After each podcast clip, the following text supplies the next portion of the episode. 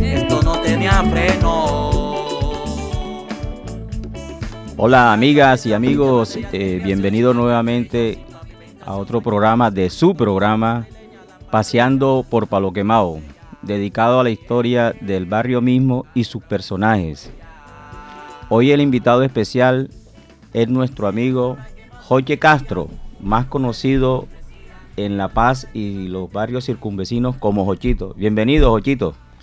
Hombre, May, bueno, buenos días. Buenos días, hombre, gracias a ti y, a la emisora, a los oyentes, a todos, pues, la invitación y a, aportar un poco sobre la historia del barrio, pues que en el cual viví mucho tiempo y desde que inició. Ok. Eh, comienzo con una pregunta, Jochito. ¿En qué año llegaron ustedes aquí al barrio Palo Quemado? Bueno, May, eh, eh, mis padres llegaron acá junto con nosotros en el año 60, a finales del año 1966. Eh, formalmente en el 67 ya nos instalamos acá, en 1967 nos instalamos ya en el barrio La Paz. ¿Tenías tú qué edad, Jochito? Tenía cuando vine cinco años. No, tú, eres, tú, eres, tú eres nuestro. Sí, sí, aunque no nací en La Paz, pues me siento paseño como el que más haya nacido acá. Claro, claro. Imagínate que yo llegué en el 75 a los 10 años y, yo me considero es de aquí, de Palo Quemado. Sí, exacto.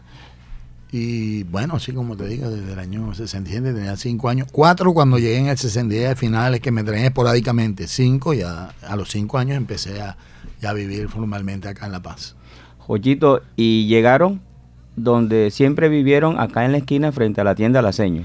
Sí, diagonal donde Pastora, cuando eso pues era un monte y esto no fue invasión más y no fue invasión, no fue tampoco regalado por políticos, estos fueron eh, lotes adquiridos por las personas eh, con dinero. Eh, comprados. sí, los vendió un señor Salcedo y lo ayudaba, los medía y los repartía el señor Pacheco, que es el papá de Pipo, Osman, ah, Pancho. Ya, esos eran los señores que vendían los lotes. Ah, ya, eh, inicialmente llegamos acá, papá, como te dije, me traía esporádicamente de paseo, pero ahí no se podía correr más. Porque, bueno, como, eh, ¿cómo explicar? Eran, el patio o el lote de nuestro era de 12 por 25. Mm. Pero en cada metro cuadrado había como dos, tres troncos de coralide o de árboles de coralide, que no es cualquier ciruelo. Mm. Imagínate, ahí no se podía correr y eso, por eso de ahí el nombre que pusieron balo quemado, porque había que quemar mucho, mucho tronco. En aras de, abrir espacio. De abrir espacio y todo. Eh, llegamos con el señor Manuel García, que eh, eh, falleció hace como 15 días, que le decían Conchecoco. Conchecoco el, papá de Mañito. El pañe Manuelito. Y el hermano de él, que era Joaquín, el papá de Juaco. Es correcto. Ellos, ellos, esas parejas, y me acuerdo, papá y mamá llegaron aquí primero. Ok. ¿Qué, qué familias recuerdas, eh, como lo acabas de...? Ellos. O sea, que lo recuerda así que estuviesen con nosotros, ellos. ellos. fueron los primeros, sí, porque me acuerdo que había una sola, ¿cómo decirte? Una carpa, pero carpa plástica, como para protegerse del sol, a veces unos aguaceros y eso, entonces, mm. pero era como familiar. Ahí nos reuníamos las familias y pues... ¿Estaba la familia García? eran dos García porque ellos eran hermanos. Ah, Dos García en diferentes casas. Sí, Sí, en diferentes lotes, pero la, la choza estaba en un solo lote inicialmente. Ah, ok. Ya todo el que llegaba dejaba sus cositas ahí. Ese era el punto de las tertulias. Sí, el punto de las tertulias. Después que cada quien quemaba sus troncos, pues regresaban ahí a descansar, a almorzar lo que traían o a hacer, porque lo que había era leña y todo eso en ese tiempo. Y bueno, ahí iniciamos y ya después fueron llegando más familias y ahí se fue. Ahorita al inicio del programa recordaste a un personaje que la, la llevamos en el alma, que es la señora Pastora. Sí, Juana Pastora Rojano, pues fue o ha sido un personaje emblemático en el barrio La Paz. Quien pues haya vivido, conozca la historia de La Paz o algo, tienen, o de barrios circunvecinos, deben saber quién es Juana Pastora Rojano. Correcto. Que vivía al frente de la tienda La Seña. Sí, diagonal a mi casa. Diagonal a tu casa. Juana Pastora era una señora comerciante, May, de ella andaba en las lanchas, tenía lanchas de su propiedad, comerciante en el, río Magdalena. Eh, cuando eso era el trueque, se daba el mm. trueque del cerdo por esto, esto, por esto. O sea, ella subía con cosas y bajaba, lo que le llaman el río, y pues los navegantes. Y ya bueno, se cansó de eso, vendió eso, invirtió en tierra y compró en La Paz. Compró dos casas ya. Ya cuando llegó eran casitas, ya las compró y se estableció aquí. Aquí duró mucho tiempo. Pastora vivió ella era de 1902, murió en el 2003 con 101, 102 años de, existencia. Eh, falleció aquí en el barrio. Falleció. Ahí en la, esquina de Fíjate que ella era tanto el amor por la paz, porque ella, quien no la conocía desde chamos, eh, resulta que eh, un sobrino la convenció y compró un lote, una casa en Villa San Pedro, cuando comenzó mm, Villa San mm. Pedro 3 y Pastora se fue para allá. Mm. Y, pero que va, no aguantó la nostalgia, la nostalgia. Y se regresó. Y se regresó a su casa. Qué bonito. Porque decía que la paz no era lo mismo. O sea, que, y nosotros también pensamos que la paz no era lo mismo sin ella y ella pensaba también que la paz no era sin nosotros. Personalmente la recuerdo, yo llegué en el 75, pero ya fui callejero eh, en el 78, 79 y la recuerdo que cuando yo bajaba, Jochito, ella, ¿qué es lo que tenía? ¿Un, loro o una lora? Yo la recuerdo. Esa es su mascota. No, sabíamos qué era, pero ni cómo se llamaba. Porque a veces tú sabes, Lorenzo, Roberto, no sé qué, no sabíamos el nombre del loro, pero bueno, era un loro. Y ella estableció un negocito ahí que era la venta de cervezas. Y, colocaba dominó, sí, juegos. Mesas de dominó y ya llegaba a tan, todo el mundo, todos los conocidos, ya no se formaba problema. Una particularidad, no le vendía a borrachos.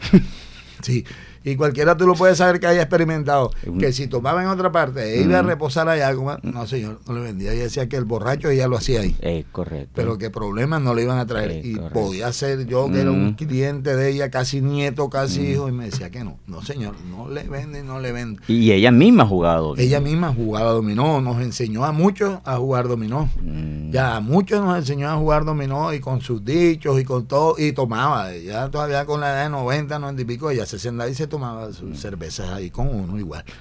Y siempre. Sí, se le quiere mucho, se le recuerda mucho. Jochito, este, entre esos personajes que eh, tú nombraste ahorita, eh, cuando tú llegas, ¿ya la familia Urquijo estaba ahí o ellos llegaron después? No, no, ellos llegaron después. Ah, ok. llegaron después. Ya, ellos llegaron después. Inicialmente el señor Urquijo, odontólogo, con su negocio. Sí. De odontología. y después montó un granero, o sea, lo que es hoy un ah. granero, una mm. tienda muy grande, pues mm. ya y atendía su negocio acá. De, ¿Qué le llamó la estación de La Paz? La estación, sí, porque ahí también llegaban los buses y se estacionaban. se estacionaban y era donde salían. Ya uno, la estación, la estación, Granero, la estación y todo. Y sí, mm. también. Es otro emblemático que quizás más no lo recuerden la nueva generación o quién sabe, el señor Guillermo Luna. Guillermo Luna mm. vivía aquí donde Sani, frente a Justo Bueno ahora. Donde Sani, que era la compañera de Guillermo Luna. Sí, ella era la, compañera. Él fue uno de los que más luchó por el barrio. Sí. ah, fue, comunitario. Sí, bastante. Él luchó bastante por el barrio, por todo lo que lo que adolecía el barrio, que era luz, agua, eh, transporte, carretera, todo. Y sí, él y después fíjate que trabajó eh, conjuntamente con, con Cirilo. Llegó Cirilo y se lo cogió aquí. Ah. Hoy trabajaron mancomunadamente por el barrio, lograron más, lastimosamente Guillermo tuvo que ausentarse del país y bueno, quedó Cirilo que también, ya, pero él era muy dinámico, más muy dinámico, que si no entraban los camiones el agua, él cogía otro los tanques, iba por allá, al silencio, por allá, llenaba y, al barrio, y repartía, era un señor muy, muy querido, solidario. De buen corazón. Sí. Eh, siempre. A los oyentes eh, le queremos explicar que cuando hablamos con del señor Guillermo Luna, nos referimos al papá de Osmani. De Osmani Luna. Que, Luna conocido también como como, como el Tolima, eh, del papá del difunto Eric, Eric Luna. De Elizabeth Luna. Y la difunta... Esneida. Esneida, Esneida correcto.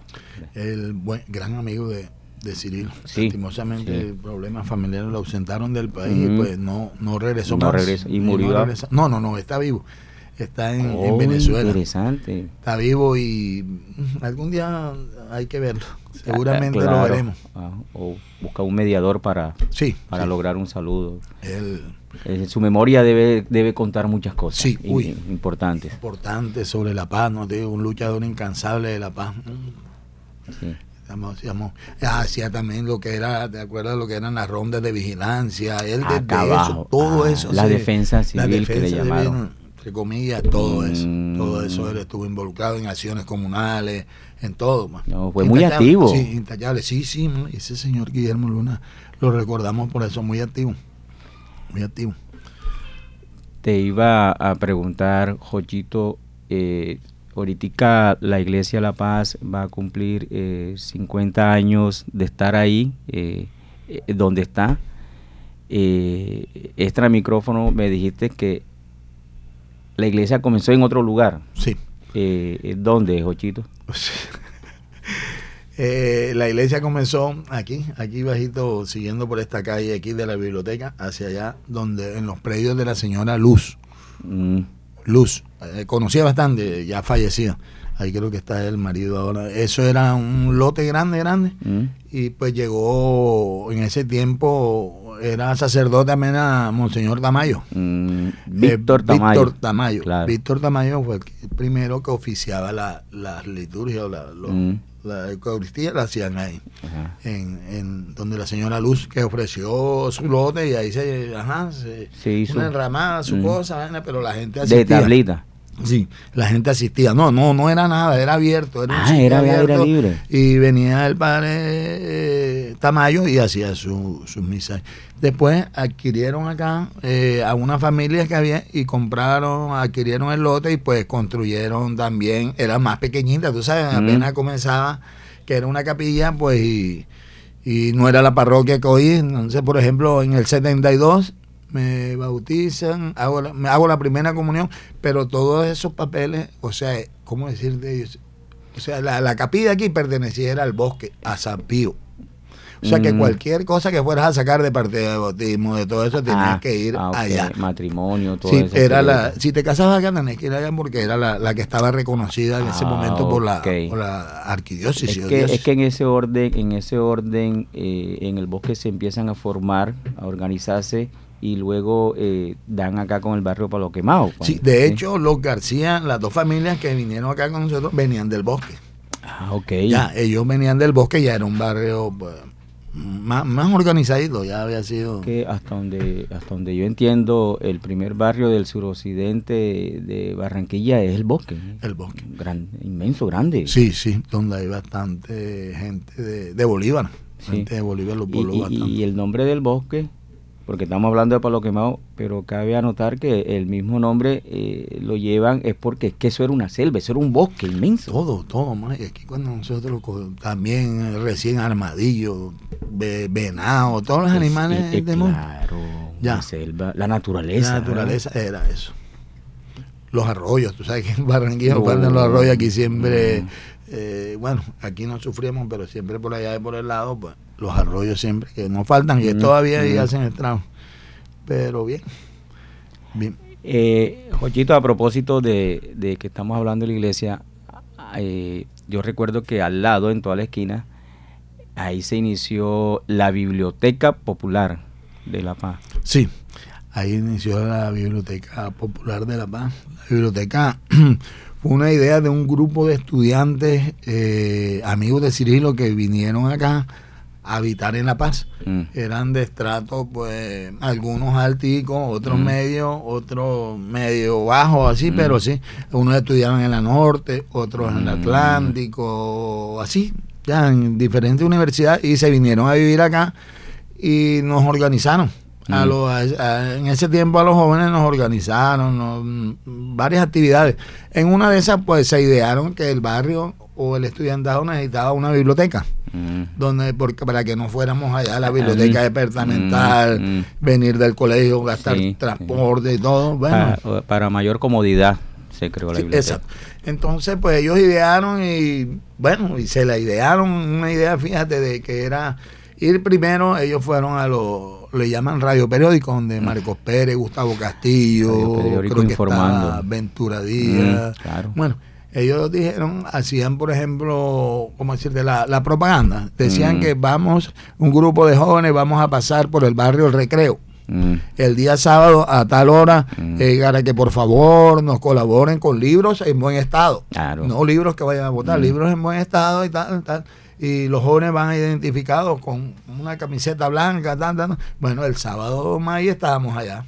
Yo, yo creo que Cirilo prestaba una O sea que tú, tú, tú, formas parte de los pioneros en, en, la cuestión de, de, los cofundadores. Es correcto. de pronto tú conoces allá en Ciudad Muerte estaba Anita, hermana de Hochi, que por ahí en Sí, sí. Anita, no recuerdo el apellido. Eh, de, de Jorge Torres. Sí. Ah, claro, Anita. bueno, estaba Sonia Meriño. Eh, eh, de, de, el hijo, el hijo, hija del señor Eduardo Meriño, que fue el dueño de la cantina del Siboney en el puentecito. Gloria Trujillo, también la debes conocer, Gloria Trujillo, hermana de Mister, de Oscar. Claro, esos son unos pioneros en ese momento. Sí, mi hermana estaba yo, sí, Mike, entonces íbamos de barrio en barrio y afortunadamente la gente como veía que era algo serio, pues mm, claro. Eh, ah, uno que otro preguntaba, ¿eso es para venderlo? ¿Tú sabes? no, señora, esto es para un barrio. Bueno, y Cirilo colaboró con los estados. ¿Y, estamos hablando en qué año se creó la biblioteca? La biblioteca fue creada por ahí como ponle a, 79 por ahí. 79. 78, 79, sí, ya, estaba Cirilo acá y pues eh, los primeros ¿cómo decir? hacíamos turnos. Mm. Eh, nosotros mismos, los que los cofundadores y ellos mismos los que nos idearon, pues el tiempo que le quedaba libre lo dedicamos a ese, a que yo estuviera en la mañana, iba en la tarde, el que estuviera en la tarde, iba en la, y el que no iba en la noche. Se, se, turnaban. Y hacíamos esos turnos ahí. Ya, el Cirilo nos colaboraba con la prensa. O sea, tú sabes que le trajeron toda la prensa, los diarios nacionales, los locales, pues los, los traían acá y ahí leían y todo. Y, y era una biblioteca completa, nos regalaron enciclopedias, todo, las empresas se vincularon. y ordenada, ordenada por parte de ustedes en cuanto al comportamiento mismo de quienes íbamos, porque yo tuve la oportunidad de, conocer la biblioteca. Sí, tú sabes que había que estar muy pendiente, que no faltaba el que quería arrancarle las hojas mm. a los libros. O llevarse el mismo libro. Llevarse el mismo libro, entonces tenemos que estar siempre mm. muy pilas ahí. Y bueno, ahí siempre estaba Gabriel Quintero entre ellos el arquitecto Gabriel ah, El difunto. Difunto. Estaba uh, Mañe, Martínez. Bueno, continuando con nuestro invitado Jochito Castro, le quería preguntar ya cuando esa etapa de la niñez adolescencia, qué negocios, cómo, qué negocios recuerdas, eh, casetas, etcétera, o no sé si antes era caseta o si también se llamaba verbena, no sé en qué orden que tú asistías. Eh, Mike, bueno, este, emblemáticamente así de La Paz de La Paz era una un baile, no tampoco era caseta, un baile es que se llamó medio piso.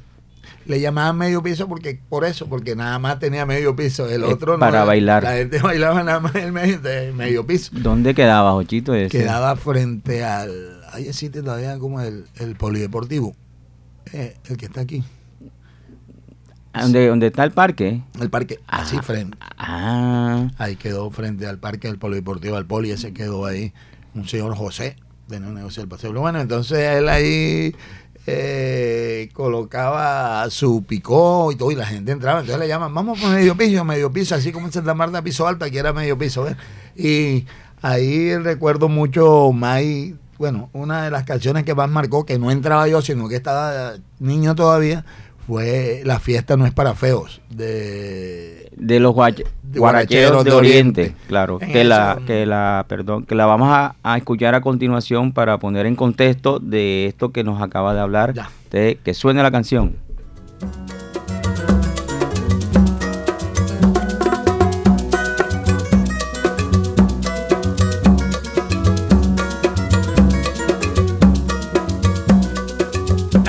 Fiesta va a comenzar. y tengo una orden severa que el que venga como quiera que no dejarlo entrar. Póngase un saquito para que pueda gozar. Yo voy a pasar. Pase usted. Yo voy a pasar. Pase usted. Yo voy a pasar. Un momento, caballero. Por favor, no pase usted. Que tengo una nueva orden que aquí mismo cumpliré. Pero, señor, si yo vengo con corbata, saco, cuello y bien portado,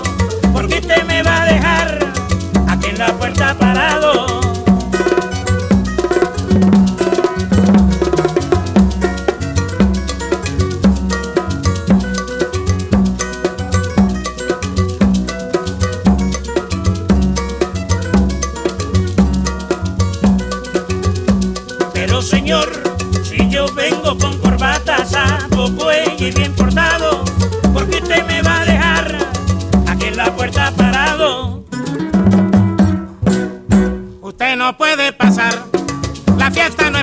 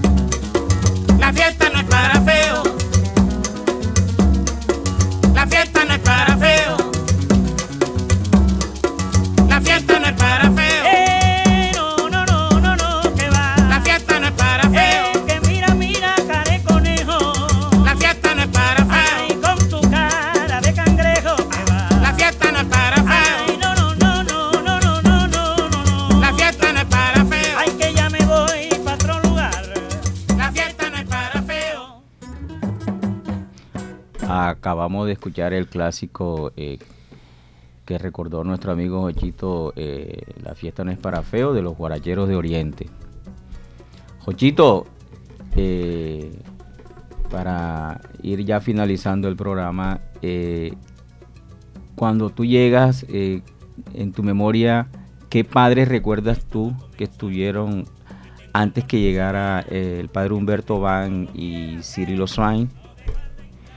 Sí, además de Víctor Tamayo, pues más estuvo Cristian, el padre Cristian, Cristian Deleso, Cristian italiano. Italiano. Estuvo el padre Luis Eduardo Martínez y el padre William Iriarte, Iriarte que era párroco de, de- del bosque, pero venía a dar la, la Eucaristía acá porque todavía no tenía eh, párroco asignado. Ok. Esos tres los recuerdo, así que... Los, los, los- los- los conociste. Sí, los conocí porque es que como estudiaba también en el colegio San Pablo, pues nosotros todos los viernes teníamos que venir a misa. Sí. Debíamos venir a misa viernes y domingo. Era la el compromiso nosotros entonces los conocíamos a todos. De, del padre Cristian Deleso, eh, eh, he preguntado, he indagado a personas mayores, eh, lo recuerdan con cariño y, y él muy amigo del difunto cantante de vallenato Juancho Polo. Sí, ah, bueno, sí. Porque aquí fue uno de los últimos eh, bueno, lugares que visitó Juancho Polo Sí, Valencia. Sí, Eh, Juancho Polo Valencia se, se, se instaló por ahí en una calle donde había una tienda, la seño Sego, que era hermana de Arturo Segovia, el jugador.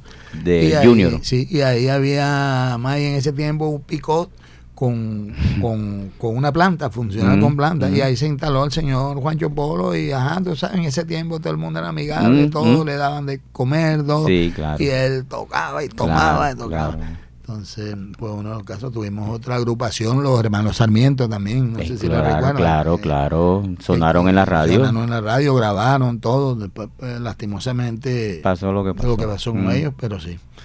Juancho Polo. Muy padre, querido, muy querido. querido, un Juancho, señor muy querido. Muy cariñoso. eh, de pronto, fíjate, uno dice iletrado, pero lo co- compuso. Sí. Joder, un señor va a la música bárbaro con el acordeón, Sí. tremendo.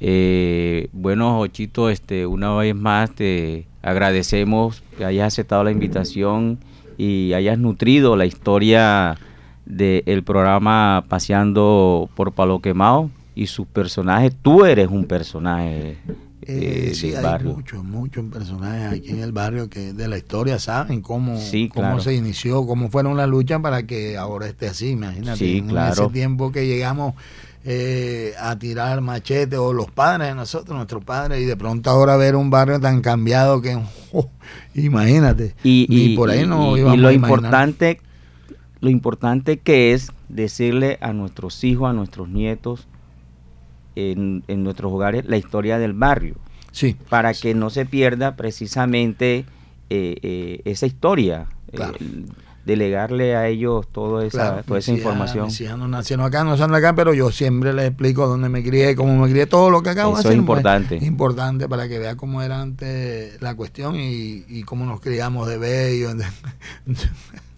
Y éramos felices, yo le digo, mami, éramos felices. Felices, felices, felices, claro, yo lo recuerdo. Ya, entonces de juventud, irnos, ponerse a circunvalar en chance hasta la playa y venir. Y pues no es que andáramos pues, sueltos de madrina, como se dice, sino que con permiso nos íbamos y nos veníamos igual. Y nos portábamos bien en la calle. En la calle, eso sí. Eh, de hecho, estamos echando el cuento por un buen comportamiento, Claro. eh, generado por una buena crianza de nuestros padres, de nuestros abuelos. Exacto. Amigas, amigos, eh, gracias por su sintonía. eh, esperamos que haya sido de su agrado. Y cada, cada domingo a las 11 de la mañana tendremos personajes eh, bien escogidos para que nos nutran nuestra historia. Hasta la próxima.